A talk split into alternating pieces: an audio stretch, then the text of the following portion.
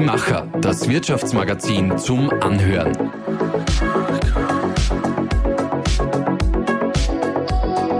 Und hier ist dein Host Susanna Winkelhofer. 200 Augenpaare auf dich gerichtet.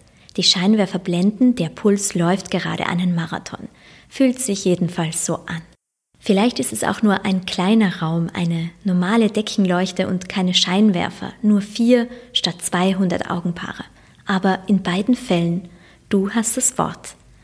Wie wir eben dieses Wort am besten ergreifen können, wie wir Menschen in unseren Band ziehen, wie es uns gelingt, unsere Worte so rüberzubringen, dass sie auch tatsächlich ankommen.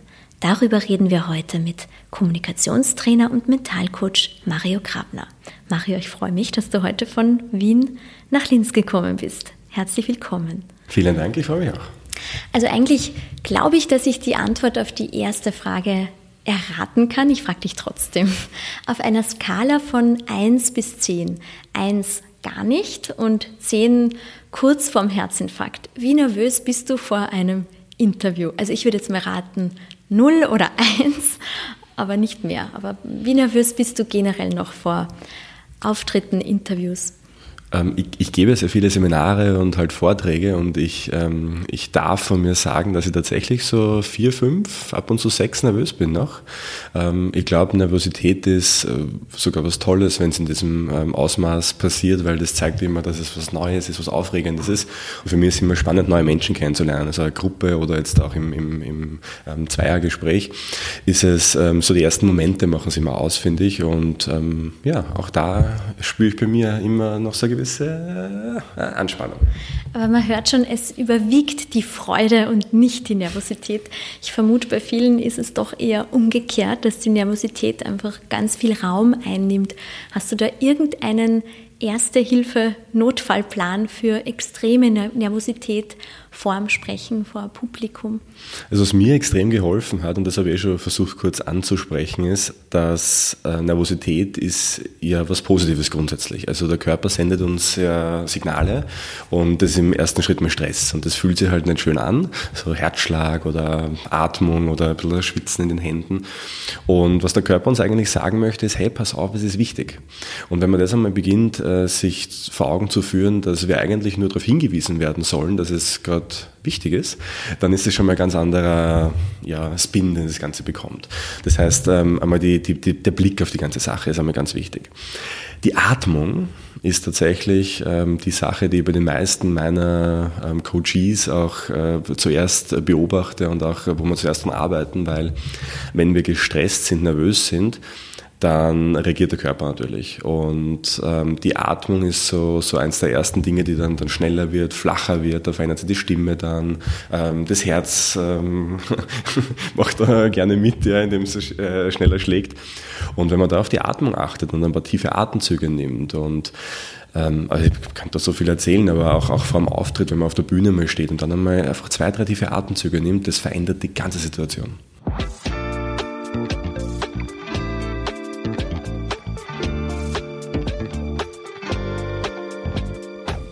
Wir starten mit unserer Aufwärmrunde. ja die du wahrscheinlich eigentlich gar nicht brauchst, weil man merkt, du bist einfach als Kommunikationstrainer natürlich so gesettelt, dass du dich nicht groß aufwärmen musst. Äh, wir nennen das Gedankensprung. Oft ist es dann nicht so ein richtiger Sprung, sondern eher so ein langsamer Schritt. Aber ich glaube, bei dir können wir heute richtige Sprünge machen. Das heißt, ich sage dir kurze Satzanfänge und du schießt raus, was dir spontan einfällt. Mein erster Gedanke heute Morgen. Uh, es regnet. Ich glaube, wir hatten den gleichen. Ein Satz aus meiner Kindheit, der mich geprägt hat. Brave Kinder sind still. Worin ich noch besser werden möchte. In den Bereichen, die mich ausmachen, Kommunikation, Coaching, Therapie. Kann man also nie gut genug sein, mhm. sozusagen was mich heute am meisten von meinem 18-jährigen Ich unterscheidet. Du bist jetzt Anfang 30, oder? 33, ja. Was unterscheidet dich am meisten? Ich weiß mittlerweile, wo mein Weg hingeht. Also mit 18, da, da habe ich mir gedacht, ich studiere mal BWL, ja, weil, ich nicht, weil ich es nicht besser wusste. Und heute habe ich das für mich sehr gut gefunden. Aber du hast BWL auch abgeschlossen, Die BWL auch abgeschlossen, ja. ja. Weil was wir anfangen, machen wir fertig. Das wäre vielleicht der zweite Satz aus meiner Kindheit. Nervös werde ich? Immer noch vor Auftritten, ähm, vor Gesprächen mit äh, fremden Menschen, vor Prüfungen. In den Bann ziehen mich Menschen, die inspirierend sind, die Visionen haben, die die Fähigkeit besitzen, andere auch so in den, ähm, in den Bann zu ziehen, die Bilder in die Köpfe projizieren. Das ist einfach sehr spannend. Der siebte Gedanke, was erfolgreiche Menschen von nicht erfolgreichen unterscheidet.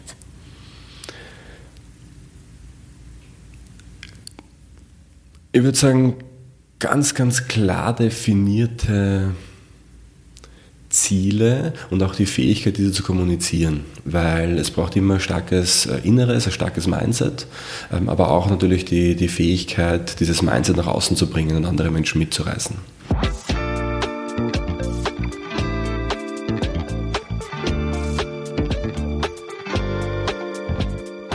Und welche Rolle, jetzt kommen wir schon zum Interview an sich, spielt denn da die Kommunikation beim Erfolg? Ich glaube, sehr große, weil Kommunikation ist ja einerseits so, wie ich mit mir selbst spreche. Das ist ein Riesenteil ähm, meiner Arbeit. Also ich habe da meine, meine Doktorarbeit auch darüber geschrieben, wie Sprache auf die Emotionen wirkt und auch auf mich selbst wirkt und, das, und einfach einzelne Worte einen riesen Unterschied haben. Wir programmieren uns einfach jeden Tag selbst durch unsere Sprache und ähm, auch auf andere, weil jedes Wort hat eine, eine Wirkung und jedes Wort resoniert, jedes Wort erzeugt in den Köpfen der Menschen etwas. Und äh, wenn ich mir dessen bewusst bin, wie ich kommuniziere und, und welche Worte ich nutze, dann kann das ganze Realitäten verändern. Weil du das Kommunizieren mit sich selbst auch ansprichst, was gibt es denn da so für Sätze, die du öfters zu dir selber in Gedanken wahrscheinlich sagst? Oder sprichst du das dann auch laut aus? Man kann das auch, man kann das auch aussprechen. Also es geht auch sehr viel darum, was man nicht zu sich sagt. Also die meisten Menschen sind zu sich selbst sehr viel skrupelloser als zu anderen. Also Menschen, ja, ich, du bist so ein Depp zum Beispiel oder ja, ich kann das nicht, ich bin zu blöd dafür, warum schon wieder ich? Und diese ganzen Aussagen, die man da zu sich sagt, das, natürlich, es hört niemand, deshalb ist es scheinbar nicht schlimm. Aber ich glaube, da sollte man uns ähm, einfach danach richten, was würde ich zu einem guten Freund sagen oder vielleicht auch zu einem Menschen, den ich gerade kennengelernt habe. Da würde ich auch nicht einfach ähm, dem Beleidigungen um, ja, den, um, den, Kopf werfen. Und ähm, auf das einfach zu achten, macht schon einen riesengroßen Unterschied. Schauen wir uns jetzt mal drei Beispiele an, drei Situationen, wo Kommunikation eine ganz, ganz wichtige Rolle spielt. Das erste ist ein Meeting. Wir sitzen da in einem Meetingraum, also wir können uns das gut vorstellen. Mhm.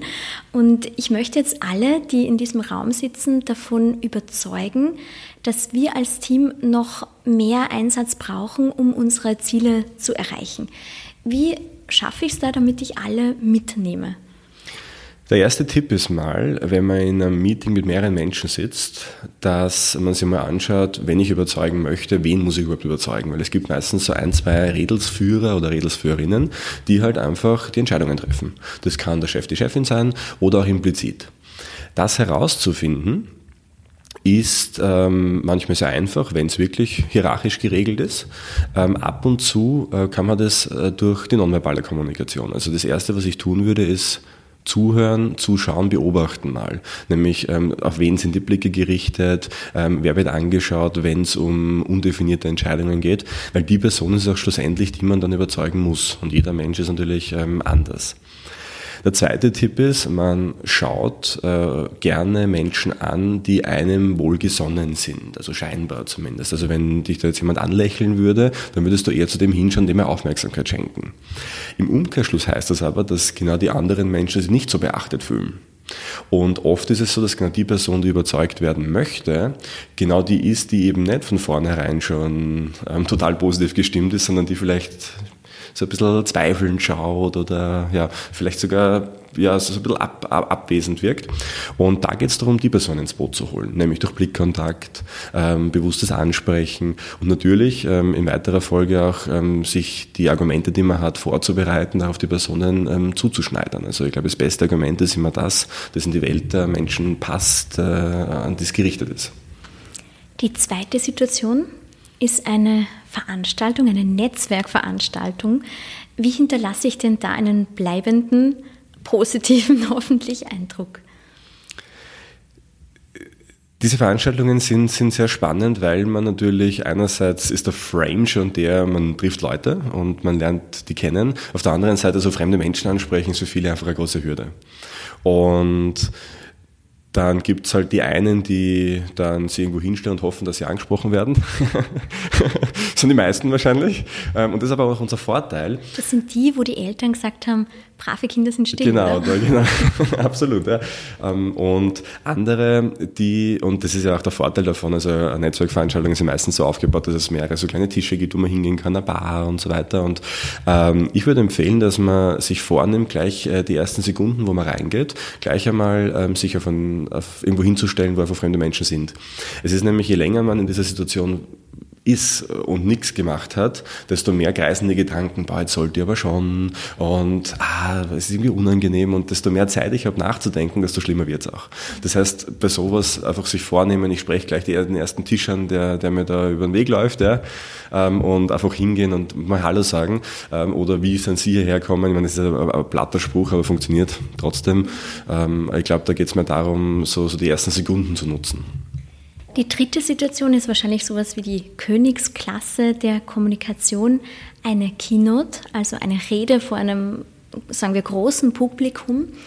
Ähm, wie begeistere ich denn dieses Publikum? Keynote ist tatsächlich die Königsdisziplin, weil man halt in sehr kurzer Zeit äh, die Dinge am Punkt bringen muss und währenddessen noch die Menschen abholen sollte, die man da eben ähm, begeistert.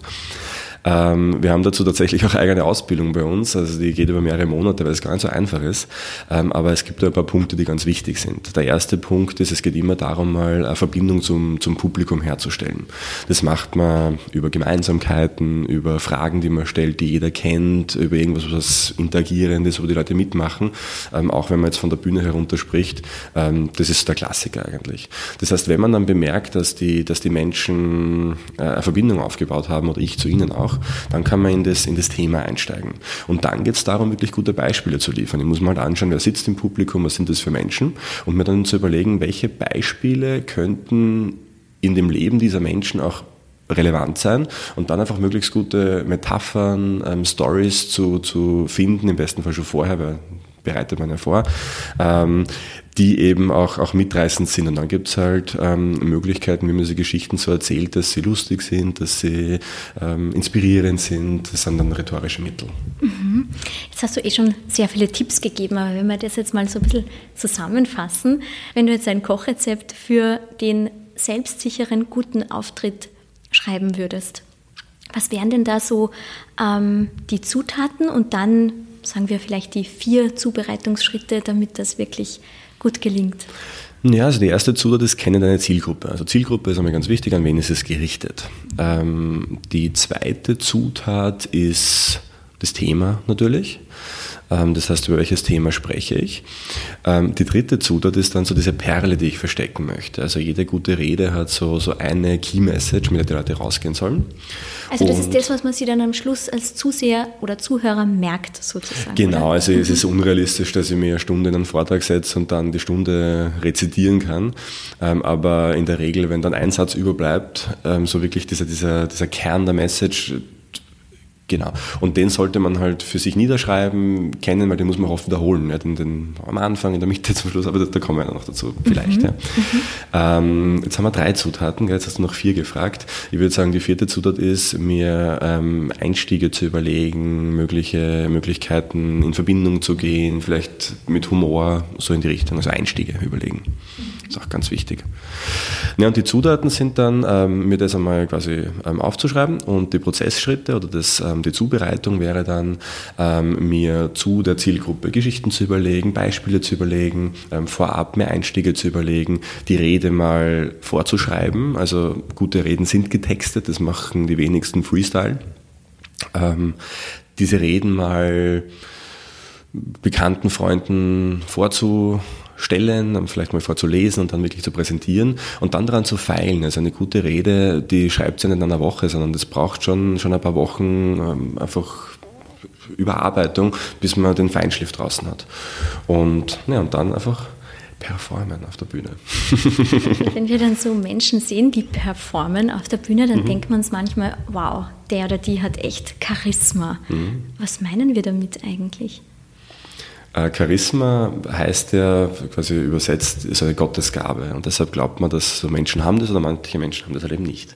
Und heute wissen wir es zum Glück besser, dass jeder Mensch charismatisch sein kann, grundsätzlich. Also das ist nicht nur angeboren, sondern man kann es auch lernen. Also ich würde sagen, das ist gar nicht angeboren. Also, also ich glaube nicht, dass wenn man sich charismatische Menschen anschaut, dass die in ihrer Kindheit auch schon charismatisch waren. Also ich glaube, dass die alle das gelernt haben. Es gibt aber Dinge, die, die vorhanden sein müssen. Also Charisma entsteht immer auch in einem Kontext. Also nicht, nicht jeder Mensch passt überall hin und es braucht auch die, die Situation dafür. Also es, es, bringt nichts, wenn ich jetzt eine, eine äh, motivierende Führungspersönlichkeit bin und dann in ein Unternehmen zum Beispiel komme, wo es eigentlich gerade um Prozessumsetzung geht. Ja, da werden die alle anschauen und sagen, was machst du da? Ja, du bist irgendwie fehl am Platz. Ja. Also der Kontext muss schon passen. Ähm, aber abseits des Kontexts und was in der Person dann selbst liegt, da äh, geht es meiner Meinung nach sehr stark darum, wie gut kenne ich mich und meine, meine Werte, wie gut kann ich meine Werte wieder kommunizieren. Also so für mich ein klassisches Beispiel ist ähm, Steve Jobs, nicht weil er so super sympathisch war, aber als charismatisch wurde er schon ähm, bezeichnet. Und ähm, was über ihn gesagt wurde, ist, dass er so ein Reality Distortion Field aufgebaut hat. Also ein Feld, wo man quasi reingekommen ist, wenn man mit ihm in Kontakt war, wo alles möglich war, wo die, wo die Realität quasi eine andere war. Er hat gesagt, äh, wie lange braucht sie für diesen Rechner zum Umsetzen? Und die Leute haben gesagt, zwei Monate. Und er hat gesagt, nein, eine Woche macht sie das. Ja? Und sie haben es geschafft. Und da ist die Frage, wie geht das? Und er hat halt ganz, ganz klare Vorstellungen gehabt, hat ähm, auch darauf bestanden, hat gewusst, wie man es kommuniziert und ähm, hat das halt mit einer, mit einer, ja, mit einer Inspiration gemacht, wo einfach Leute gesagt haben, ich möchte in diesem Feld auch sein. Und auch das ist wieder teilweise Rhetorik, also wie man Bilder erzeugt. Aber anfangen tut es im Innen. Also wie gut kenne ich mich, wie gut kann ich, ähm, wie gut weiß ich, wer bin ich, was möchte ich und wie gut kann ich kommunizieren, was ich möchte. Jetzt wäre es ja total praktisch, wenn man so einen On-Schalter hätte, so wie ein Lichtschalter, mhm. der dann die Ausstrahlung quasi anschaltet. Gibt es da irgend so einen kleinen Schalter, bevor man in einen Raum reingeht oder eben das Rednerpult betritt, damit das strahlen kann oder damit das Charisma wirklich rauskommt. Ja, Lächeln hilft auf jeden Fall, ja. ähm, es gibt auch solche so, so Schalter, wie du es bezeichnet hast, nutzen eigentlich alle ähm, guten Redner und Rednerinnen. Die haben so Rituale, bevor sie auftreten. Also es gibt manche, ähm, die haben so ein Trampolin hinter der Bühne stehen, wo sie kurz drei Sprünge machen und dann auf die Bühne gehen mit der Energie. Andere wiederum haben mal die Rituale, wo sie kurz die Augen schließen, innehalten ähm, und, und ein paar Atemzüge nehmen. Ähm, es ist im, also man könnte auch Anker dazu sagen, sagen. Also manche nennen das so Ankern, wo man dann so quasi sich Dinge vorstellt und dann irgendwo hindrückt auf eine gewisse Körperstelle. Es gibt unterschiedliche Möglichkeiten, aber ich glaube, so sich ein Ritual zu überlegen, mit was bringt mich in diesen Zustand, ist ganz wichtig und, und das könnte dann so ein Ein- und Ausschalter sein. Was ist dein Schalter oder dein Anker? Ähm, mein Anker, äh, ich habe mir früher, also irgendwann jetzt automatisch, ich mache das jetzt seit über zehn Jahren, aber früher habe ich mir vorgestellt, so einen Kreis, also das war wie so ein, wie so ein goldener Kreis, habe ich mir vorgestellt, habe wie so ein Lasso werfen können. Und ich habe mir immer vorgestellt, dort, wo ich halt quasi performen muss, egal ob das ein Meetingraum ist oder eine Bühne, habe ich mir dieses Lasso hingeworfen mit diesem goldenen Kreis und habe mir dann so ganz genüsslich in diesen Kreis begeben, ja, entweder hingesetzt oder hingestellt. Und allein dieses Gefühl, da in so einem, ja, in, in, in so einem Bereich zu sein, wo halt irgendwie alles strahlt, das ist ein goldener Kreis, du gehst rein, alles rundum und um, das ähm, hat sehr viel verändert. Da richtet man sich dann auf, da lächelt man schon automatisch, was irgendwie absurd ist, auch der Gedankengang. Und ja, mittlerweile mache ich das nicht mehr, mittlerweile geht es automatisch, aber früher war das ein sehr gutes Mittel. Du bist ja zertifizierter NLP-Trainer, mhm. wahrscheinlich jetzt schon seit zehn Jahren, weil du gesagt hast, zehn Jahre. Genau, ja, seit elf, elf Jahren, ja, zehn, elf Jahren. Mhm. Mhm.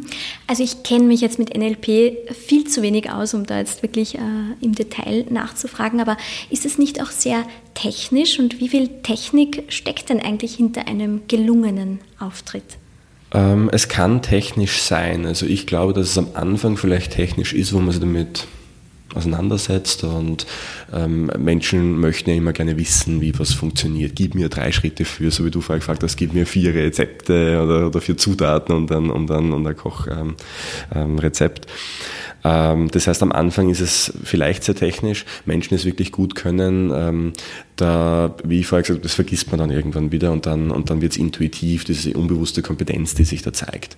Ähm, richtig gute ähm, Kommunikatoren, Kommunikatorinnen, ähm, die schaffen das, ähm, sehr empathisch auf Menschen zuzugehen, die, denken nicht mehr dran, was muss ich jetzt tun, damit das Gespräch flutscht, sondern da, da flutscht es einfach.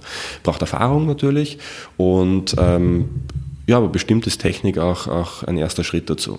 Ich habe oft die Erfahrung gemacht, dass wenn Menschen das neu lernen, dass sie dann am Anfang so, äh, ist eigentlich schlecht ist als vorher, weil dann versucht man das nur umzusetzen und dann versucht man sich an die Schritte zu halten und dann denken alle, was hat der gemacht? Der war auf einem Seminar oder ist das irgendwie komisch? Ja?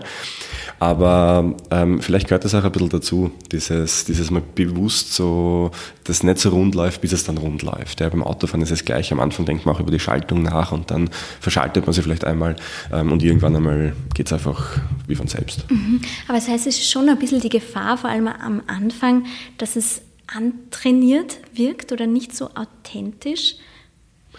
Ähm, ich sehe die Gefahr sehr stark. Also ich versuche es immer zu vermeiden in unseren Seminaren, weil natürlich viele gehen mit, dem, mit der Meinung rein, ja jetzt äh, kriege ich da Technik und dann wie kann ich, ich meine, Verbindungsaufbau zwischen zwei Menschen ist nichts Technisches, das ist etwas, was man, was man spüren, erleben muss.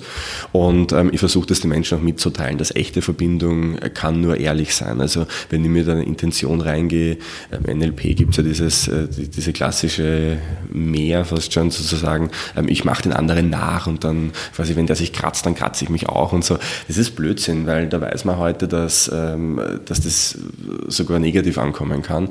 Ähm, was man aber weiß, ist, dass Menschen es automatisch machen, wenn sie in Verbindung sind. Das heißt, wenn jetzt äh, Menschen sich gut verstehen, dann gleichen die sich an. Dann nicken die zur gleichen Zeit mit dem Kopf zum Beispiel. Was ja. wir gerade machen. So wie wir das machen, genau. Und, ähm, und im Umkehrschluss ist das schwieriger. Ich kann nicht einfach mit dem Kopf nicken, äh, nur damit ich jetzt auf eine Verbindung aufbaue. Es muss schon was äh, ehrliches Interesse da sein. Und deshalb ähm, gibt es da auch einen Rezeptschritt, ähm, den man da ähm, nehmen kann. Nämlich im ersten Schritt geht es immer darum, Aufmerksamkeit der Person zu schenken. Das heißt, Menschen möchten wertgeschätzt werden. Das, es bringt nichts, wenn jetzt da, da, keine Ahnung, äh, mein Handy in der Hand habe oder mein Handy nebenbei liegen habe oder immer wegschaue. Oder, also Menschen, also Aufmerksamkeit durch Blickkontakt, durch, durch, durch ehrliches Interesse, dann eine positive Stimmung zu erzeugen, dass ich ähm, beim ersten Kennenlernen lächle zum Beispiel. Ähm, das sind auch Prozessschritte, aber sie sind deutlich einfacher umzusetzen und, und, und, und ehrlicher halt einfach. Mhm. Und so versuche ich das auch unseren Leuten beizubringen. Aber das heißt, manche Menschen machen das auch automatisch, oder? Weil wenn ich jetzt jemanden begrüße, lächle ich automatisch und anderen fällt es vielleicht schwerer und die brauchen da auch noch ein bisschen die Technik dazu. Ja, also man kann Lächeln tatsächlich auch lernen, wenn man, wenn man eine Person trifft. Ähm, das ist aber auch ganz spannend. Also ja, ich finde, man könnte es sich sogar antrainieren, wenn man Menschen trifft, so ein bisschen zu lächeln. Also man muss nicht lachen, aber so, so vom Mundwinkel nach oben. Und der Grund, warum man es nicht macht, ist vielleicht nur die anfangs angesprochene Nervosität, weil äh, fremde Menschen zu treffen ist natürlich für die meisten Menschen nicht angenehm. Das ist immer so verbunden mit ähm, was wird passieren, Unsicherheit, vielleicht auch Ängsten, die damit ähm, einhergehen und die zaubern uns in der Regel kein Lächeln ins Gesicht. Mhm. Ähm, ist klar. Bei all den Coachings, die du schon gegeben hast, gibt es da auch manchmal so richtige Verwandlungen, also dass vielleicht ein ganz schüchternes, ich sage es jetzt mit Tieren, Mäuschen zu einem selbstbewussten äh, Löwen wird. Hast du da solche Verwandlungen auch dabei?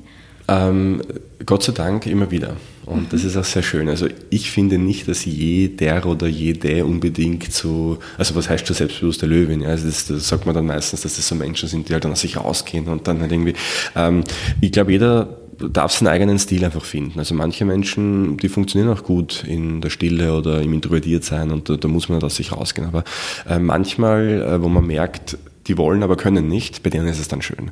Und da habe ich zum Beispiel ein Beispiel von einer äh, Teilnehmerin, ähm, die ist bei uns ins Seminar gekommen, in so einer Coaching-Ausbildung war das, und die hat sich äh, nichts zugetraut, ähm, selbst gesagt, auch ich kann das nicht, ähm, alle anderen können es besser als ich und, und bei jeder Übung auch sich zurückgezogen und, und man hat einfach gemerkt, die fühlt sich einfach unsicher.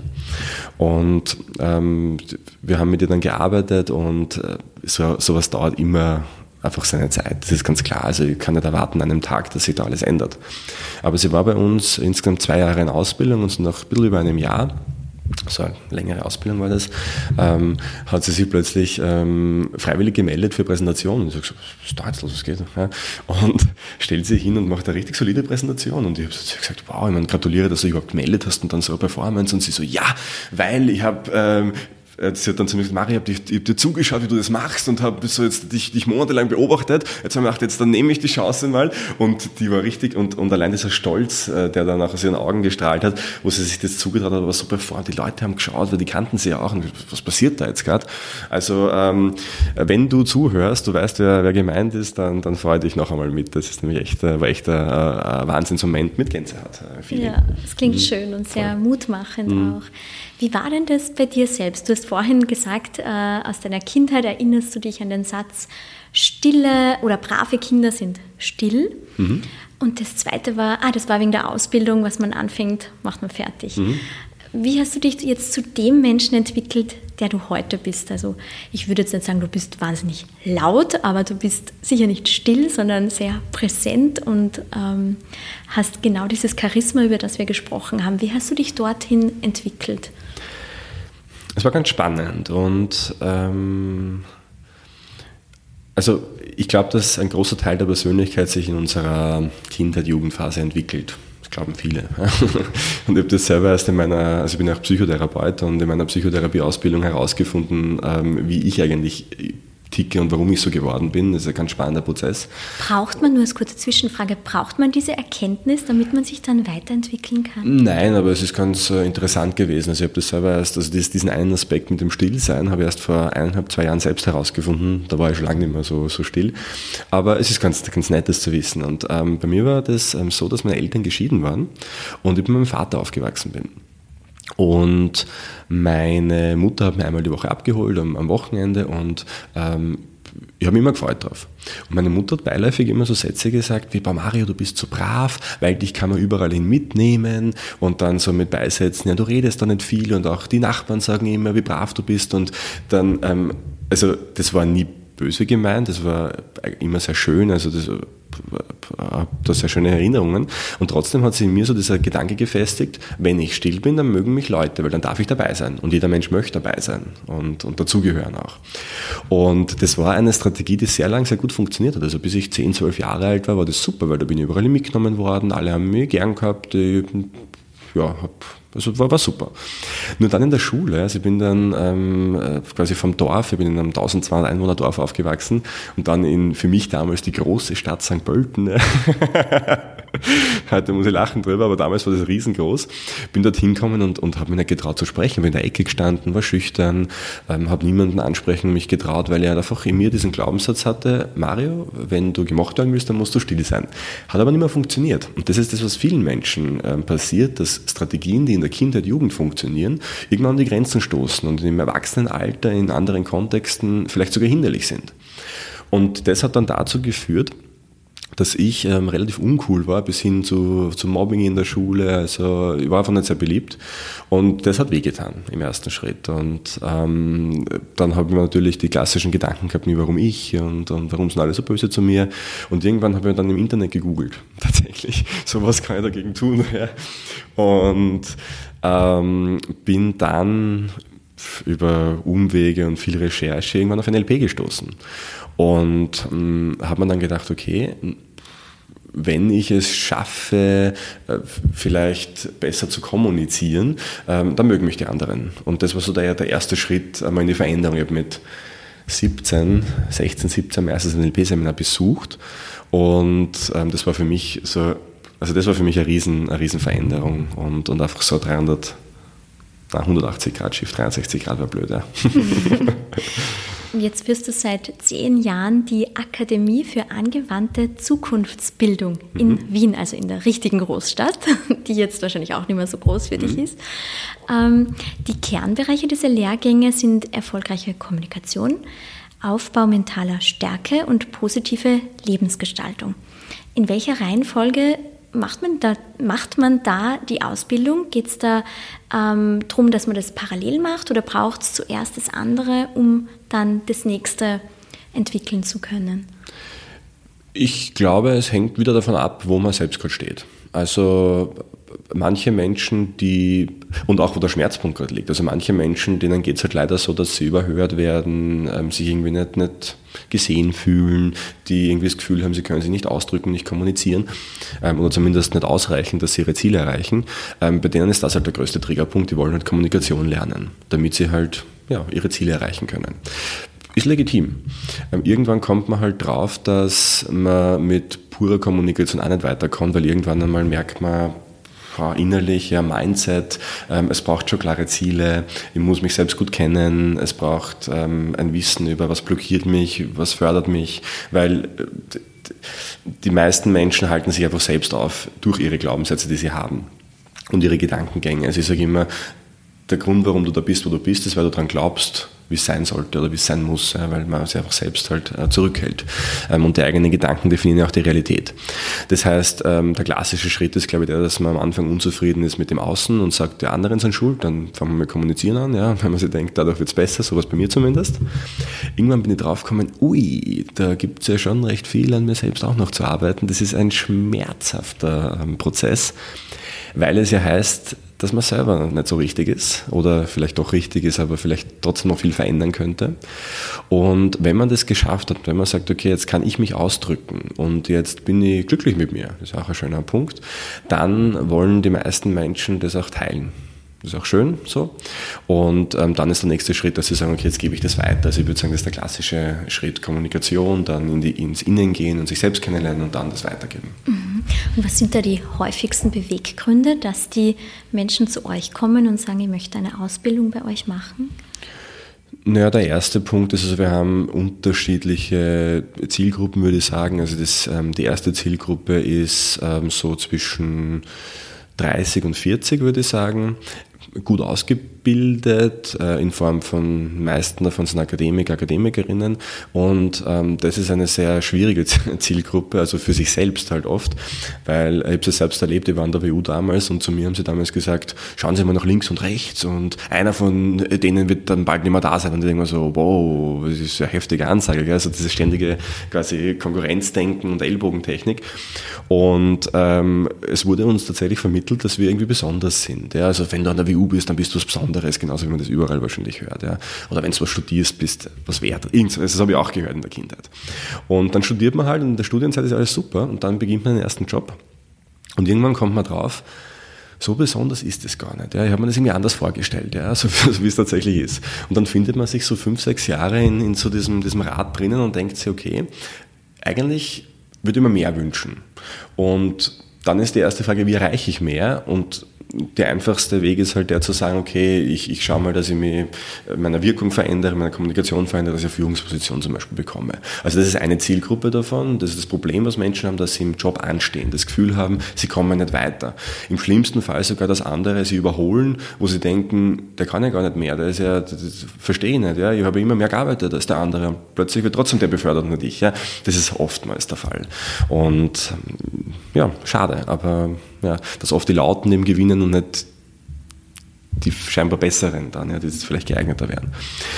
Die andere Zielgruppe, das sind Menschen, die sind sich dessen schon sehr bewusst, dass sie mit anderen Menschen arbeiten möchten, weil wenn man dann mal Führungskraft ist, oder aber wenn man jetzt zum Beispiel gesagt hat, ich mache mich selbstständig, oder wenn man gesagt hat, ich möchte sowieso mit Menschen arbeiten, eine Beratung ähm, oder Coaching, dann äh, braucht man natürlich diese Fähigkeiten natürlich die man bei uns lernt. Also Verbindung aufbauen, verstehen, wie ticken Menschen, wie bringt man Menschen weiter, dieses ganze äh, Empowerment. Und das ist, würde ich sagen, die zweite Zielgruppe, die schon ihren Weg quasi in die Richtung definiert haben und einfach nur die, die, die Techniken lernen wollen, wie es geht.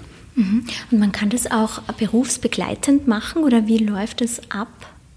Ja, also bei uns ähm, ist alles berufsbegleitend. Also wir haben, ähm, wir haben ganz, ganz viel online, weil da hat uns, da hat uns, die, uns die letzten zwei Jahre sehr geholfen, würde ich mal sagen. Und das habt ihr auch beibehalten sozusagen zum Teil? Ja, also wir haben, wir haben, wir haben quasi im Jahr 2018 mit den ersten Online-Schulungen begonnen, muss man natürlich ganz anders dann didaktisch aufbauen, aber ähm, ich, ich erkenne einen Riesenvorteil, vor allem eben für unsere Zielgruppen, weil wenn man viel arbeitet, mag man am Wochenende nicht in ein Seminar noch reingehen, sondern da wünscht man sich, dass es halt einfach dazwischen geht oder effizienter geht. Das heißt, wir haben da sehr gute Online-Angebote, die, die sehr beliebt sind ähm, oder alternativ dazu, wenn man sagt, ich möchte dieses Seminarfeeling haben, geht es am Wochenende. Aber ist bei uns alles berufsbegleitend. Mhm. Du hast jetzt eh schon mehrmals angesprochen, du hast BWL studiert und Wirtschaftspsychologie an der WU Wien. Was war denn da eigentlich dein ursprünglicher Berufswunsch? Also ganz ursprünglich wollte ich Maurer werden ja, als Kind. Deshalb bist du an die WU gegangen? ich bin an der WU nicht ganz richtig. Ähm, ich kann mich erinnern, dass damals ähm, diese Entscheidung war, Mario, was machst du jetzt? Und mir wurde halt eingebläut zu Hause, also ich, meine Eltern waren, also mein Vater Leben lang Beamter, meine Mutter Kellnerin und die haben halt gesagt, Mario, wenn du so studierst, dann geht es mal besser. Das war halt das, was mir, was mir so eingebläut wurde, deshalb war mir klar, ich muss studieren gehen. Ja, das war von außen vorgegeben. Und dann habe ich mir die Liste angeschaut an Studien, die es so gibt und da habe ich mehr weggestrichen, als stehen geblieben ist. Und im Endeffekt hat mich nichts interessiert damals. Also ich war einfach ziellos. Ist ja auch irgendwie absurd, ja, wenn man, wenn man gerade in der Pubertät ist, äh, so zu entscheiden, wo das Leben hingehen soll. Also ich finde das ähm, nicht sehr realistisch. Aber die View war zumindest, deckt halt viele Bereiche ab. Und ich mir gedacht, wenn du View hast, dann passt das. Jetzt wurde mir dieser Glaubenssatz eingetrichtert, was du anfangs machst, fertig. Jetzt war es so, dass ich die ersten drei Prüfungen gemacht habe und ich mir dachte, boah, View, das wird ich und wir werden keine Freunde mehr. Das, äh, äh so BWL und dann Accounting, also Buchhaltung und Kostenrechnung und Finanzierung und Mathe und das waren alles Dinge, die, die nicht so meins sind. Und ähm, trotzdem, das machen wir fertig. Also habe ich den Bachelor mal gemacht und dann gehört der Master irgendwie auch dazu und ich habe aber währenddessen schon gewusst, das wird nicht mein Weg werden und habe dann währenddessen angefangen, Coaching-Ausbildungen zu machen und ähm, dann auch als Coach zu arbeiten, die Akademie zu gründen. Also ich habe die Akademie während dem Studium schon gegründet und dann war nach meinem BU-Studium eigentlich klar, wo es hingeht und mit der Akademie einfach aufgebaut und seitdem ist eigentlich lebenslanges Lernen. Ich habe dann eben das Wirtschaftspsychologie-Studium, ähm, den Master noch gemacht. Ähm, dann habe ich irgendwann die Psychotherapie-Ausbildung angefangen und dann das Doktorat und so geht das jetzt eben dahin die letzten Jahre. So viel kann man innerhalb von zehn Jahren machen. Ständiger. Ja, äh, ich habe so die Strategie bei mir entdeckt, dass wenn ähm, ich darf nicht drüber nachdenken. Also ich bin draufgekommen, Menschen schaffen sehr vieles. Also Menschen sind ja unglaublich äh, leistungsfähig und, und so Umsetzungsmaschinen fast schon. Ähm, nur darf man nicht viel drüber nachdenken. Wenn, wenn mir wer gesagt hätte, äh, Mario, du machst jetzt der Doktorat, die Psychotherapieausbildung und leitest Unternehmen gleichzeitig, dann, dann würden alle sagen, mach's nicht. Im Nachhinein gesehen würde ich auch sagen, ein halbes Jahr davon mach's lieber nicht, weil war schon grenzwertig, aber geschafft hat man es trotzdem irgendwie. Also ich habe die Strategie einfach mal anfangen und wenn ich mich mal angemeldet habe für irgendwas, mache ich es auch fertig, weil das ist wieder der ressourcenvolle Glaubenssatz dahinter. Was ich anfange, mache ich fertig. Also man kann sich auch selbst manipulieren ein bisschen. Aber ich bin froh, dass jetzt vorbei ist. Also ich habe jetzt der ähm, Stand heute die dies jetzt der letzte Woche gebunden und an die Uni geschickt und habe gesagt, danke, fertig. Ja. Das war ein Riesenstein der, der Erleichterung, der da von meinen Schultern gefallen ist. Und ähm, ja, also ich bin jetzt froh, dass es mal so wie lange kann man das eigentlich sagen? Seit, seit, seit sechs, wo man da in der Schule ist, aber so, ich glaube, seit, seit, seit 18, wo es dann irgendwie interessant ist, die letzten 15 Jahre bin ich froh, dass jetzt mal ein bisschen bisschen nur Unternehmen führen ist, ja, und nicht so. du hast ja gesagt, zu deiner Zielgruppe gehören auch viele Führungskräfte mhm. und die haben vor, im Moment natürlich viele Herausforderungen. Eine davon ist es auch, äh, die richtigen Leute zu finden, mhm. gute MitarbeiterInnen zu halten auch. Welche Rolle spielt da die Kommunikation? Ähm, eine unglaublich wichtige, weil Menschen verändern sich. Also früher konnte man Menschen noch sehr gut durch Geld motivieren. Meine, man wusste zwar schon, dass es nicht lang hält, aber es war zumindest noch ähm, ein Antrieb, weil halt Menschen trotzdem sicherheitsbedürftig ähm, noch waren und das halt sehr gut befriedigt wurde dadurch. Heute ist es so, und ich merke das auch bei uns in der Akademie, wenn wir Leute suchen, dass Menschen nicht mehr so sehr dieses 40 Stunden arbeiten wollen, ja, sondern, sondern die, die wollen einerseits sich entwickeln, und ähm, andererseits wollen die auch etwas Sinnstiftendes tun. Das ist ganz interessant. Also das, ähm, das, das ist mir vor fünf Jahren noch nicht aufgefallen, aber heute extrem. Also wir haben jetzt Forschungsgespräche gehabt, da ist immer darum gegangen, ja, was, wo geht's hin und was, also, und auch an mich sehr kritische Fragen, wo mir gesagt, ja Mario, möchtest du überhaupt hin? Und ich denke so, das passt irgendwie gerade nicht so rein, aber ich habe es irgendwie interessant gefunden ne, in, das, in das Gesprächssetting. Ähm, Kommunikation ist deshalb wichtig, weil jeder Mensch natürlich woanders seinen Sinn findet. Und wenn ich Menschen gut kennenlerne und zuhöre, also eigentlich ist Zuhören wichtiger als Kommunizieren in dem Fall im ersten Schritt, aber ich muss natürlich gut zuhören, was wollen die, was brauchen die, wo liegen die Bedürfnisse der Menschen. Und dann äh, kann ich dadurch halt Menschen besser binden und auch finden, wenn ich äh, es schaffe, diese Bedürfnisse zu befriedigen. Und da braucht jeder was anderes. Wie gesagt, ähm, das, das wird, wird einfach individueller und deswegen wird es spannender. Mhm.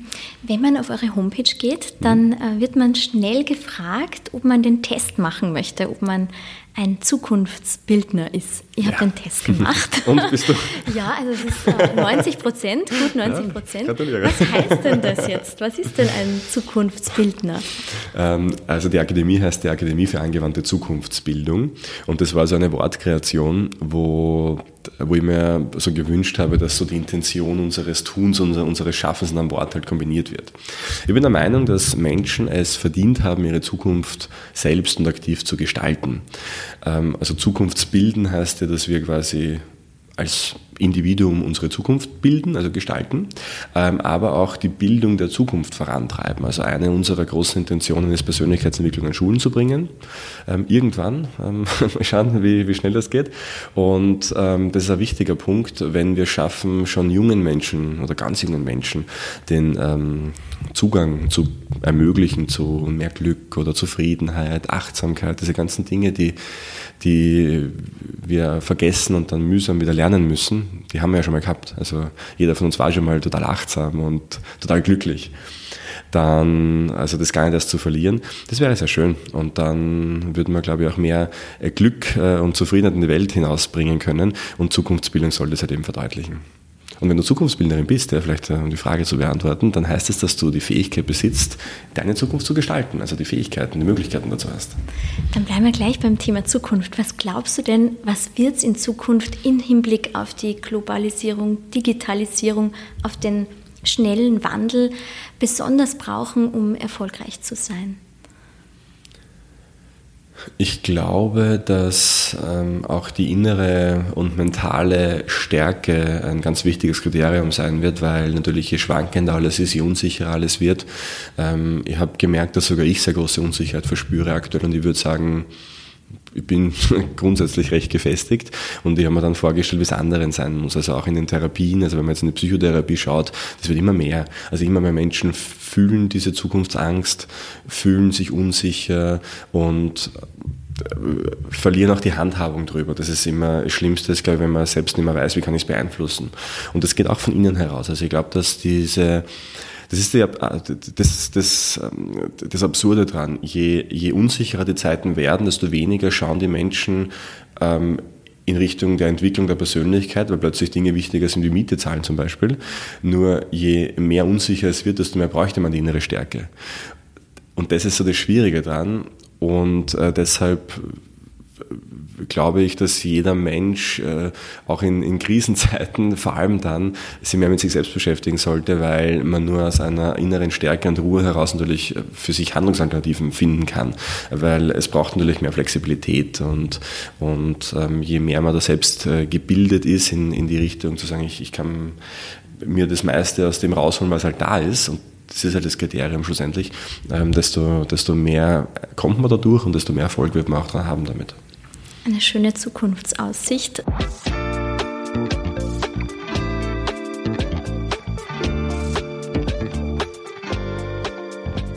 Und jetzt sind wir auch schon beim letzten Teil. Das haben wir schon so viel, so viel geredet. Ja. So Könnte man natürlich noch ewig mhm. fortsetzen. Vielleicht haben wir dann einfach mal einen zweiten Teil. Aber jetzt haben wir quasi den Teil mit den 100 Fragen in dem Topf, der vor dir steht. Einige davon haben unsere beiden Praktikantinnen geschrieben, sehr gute Fragen auch. Ähm, ich bitte dich, dass du drei davon ziehst und mhm. dann spontan beantwortest. Welche drei besonderen Erfolge in meiner Karriere fallen mir ein? Naja, das eine habe ich schon gesagt, dass jetzt mal dies endlich abgeschlossen habe. Das war ein, ein, ein, ein sehr langer Prozess. Ähm, das zweite, der zweite große Erfolg ist tatsächlich unsere Akademie, dass wir mittlerweile sehr viele Menschen ausbilden durften, einige Tausende, wo wir super Feedback kriegen. Und eigentlich ist jedes Feedback äh, für mich ein, ein Erfolg, weil deshalb macht man es ja, wenn wir merken, dass, dass, dass sich Menschen verwirklichen können. Und ähm, der dritte Erfolg ist, dass ich im Zuge meiner Arbeit einfach mit, mit unglaublich vielen tollen Menschen zu tun habe, mit denen ich zusammenarbeiten auch darf, mit Trainern, Trainerinnen, Mitarbeitern, Mitarbeiterinnen, die ähm, einfach selbst auch äh, einfach ein richtig cooles Umfeld, eine coole Stimmung einfach erzeugen. Ich glaube, das ist total wichtig und ich fühle mich jedes Mal wohl, wenn ich da reingehe und deshalb Dankeschön ähm, an alle, die so mit mir ihre Zeit verbringen ja. und auch danke an alle, die uns ihre Zukunft anvertrauen bis zu einem gewissen Grad. Würdest du jetzt im Rückblick die, deine Ausbildungen genauso wieder machen, damit du an den Punkt kommst, wo du jetzt bist? Du hast ja drei wundervolle, erfolgreiche Punkte gesagt. Würdest du das genau wieder so machen oder würdest du doch ein anderes Studium wählen? Ich würde Medizin studieren tatsächlich. Okay. Mhm, das ist immer noch in, in meinem Plan, vielleicht das irgendwann mal zu machen noch, ähm, weil ich es, ähm, weil ich jetzt als Psychotherapeut auch kriege ich halt die psychische Schiene sehr gut mit, aber habe körperlich wenig Ahnung und was in, den, in diesen ganzen Hormonprozessen passiert. Und das haben tatsächlich sehr wenige. Also ähm, ich glaube, den, den, interdisziplinären Ansatz zu sagen, ich, ich, ich kann auf beides irgendwie Rückschlüsse ziehen und einwirken, das wäre für mich sehr spannend. Also im Nachhinein würde ich eher Medizin studieren. Und das ist vielleicht auch noch ein Plan, oder? Hör das ja, ja, genau. Also vielleicht muss ich dann mit meiner, meiner Verlobten absprechen, ob ich das noch darf jetzt nach, nach meinem. Vielleicht heiratet ihr zuerst mal und dann. Gut, dann die zweite Frage bitte. Wofür nehme ich mir gerne Zeit? Sport, die Zeit nehme ich mir tatsächlich wirklich gerne. Also ähm, rein, rein mental kommt man nicht weit ohne den Körper und der Körper kommt nicht weit mental. Das ist auch wieder so eine Dualität, die ganz wichtig ist, auf sich zu schauen. Also aktuell ist so mein großes Projekt tatsächlich äh, dieses Thema Achtsamkeit für mich wieder zu finden, meinen Körper zu spüren, auch äh, meine Gedanken einfach nur Gedanken sein zu lassen, weil ich halt die letzten Jahre mich schon sehr sehr getrieben gefühlt habe durch mich selbst, immer Ausbildungen erreichen. Und das, das führt halt in so einen, in so einen Trott hinein, der sehr viel Druck auch erzeugt. Und das ist so mein Projekt für dieses Jahr jetzt auch, ähm, für den Rest des Jahres noch, dass ich da mehr, mehr, mehr Zeit für mich nehme und für, für meine Achtsamkeit. Welchen Sport machst du? Ich habe früher, ähm, früher Volleyball gespielt, sogar, sogar Bundesliga. Das heißt, das habe ich leider dann sein lassen. Tennis spiele ich mittlerweile wieder sehr, sehr viel. Ähm, ich würde gerne mit der Volleyball anfangen nächstes Jahr und ähm, Krafttraining. So neben dem Medizinstudium dann. Das, mache einen Usi-Kurs. genau. Dann sind wir schon bei der dritten und letzten Frage. Mhm. Das bereue ich bisher noch nicht getan zu haben. Ja, also recht viel kann da jetzt nicht sein, weil du hast ja schon sehr viel gemacht. Ähm, Medizin studieren? ich ähm, wäre tatsächlich gerne früher freier geworden. Also äh, mir das auch rauszunehmen, einerseits mehr rumzukommen, mehr zu reisen, das habe ich jahrelang gar nicht gemacht. Also ich habe über Jahre hinweg sieben Tage die Woche gearbeitet. Und das, heute wüsste ich, dass es das nicht mehr bräuchte. Damals dachte ich, es bräuchte es, um erfolgreich zu sein. Ja, heute weiß ich, dass man auch die Ruhephasen braucht. Ähm, also noch nicht getan haben, mir, mir, genügend Zeit für mich genommen zu haben. Das ist genau dieser Punkt, wo ich gerade drinnen stecke. Mehr Reisen, auch für, für die Familie, ähm, für die Beziehung auch Zeit zu nehmen. Ähm, und auch damit meine Zukunft jetzt wieder neu zu gestalten. Also auch ich bin ja nicht gefeit davor, meine Zukunft ständig neu zu bilden. Und das ist jetzt mein Projekt, das zu tun. Klingt sehr spannend. Ich hoffe, du hältst uns am Laufenden von deiner Zukunft. Und äh, vielen, vielen Dank, dass du dir die Zeit genommen hast für uns heute, weil du hast so viele interessante, spannende Tipps gegeben, wo sich, glaube ich, jeder, egal in welcher Situation er ist, äh, einiges mitnehmen kann. Danke, Mario. Danke dir für die Einladung. Ich bin unglaublich gefreut. Dankeschön.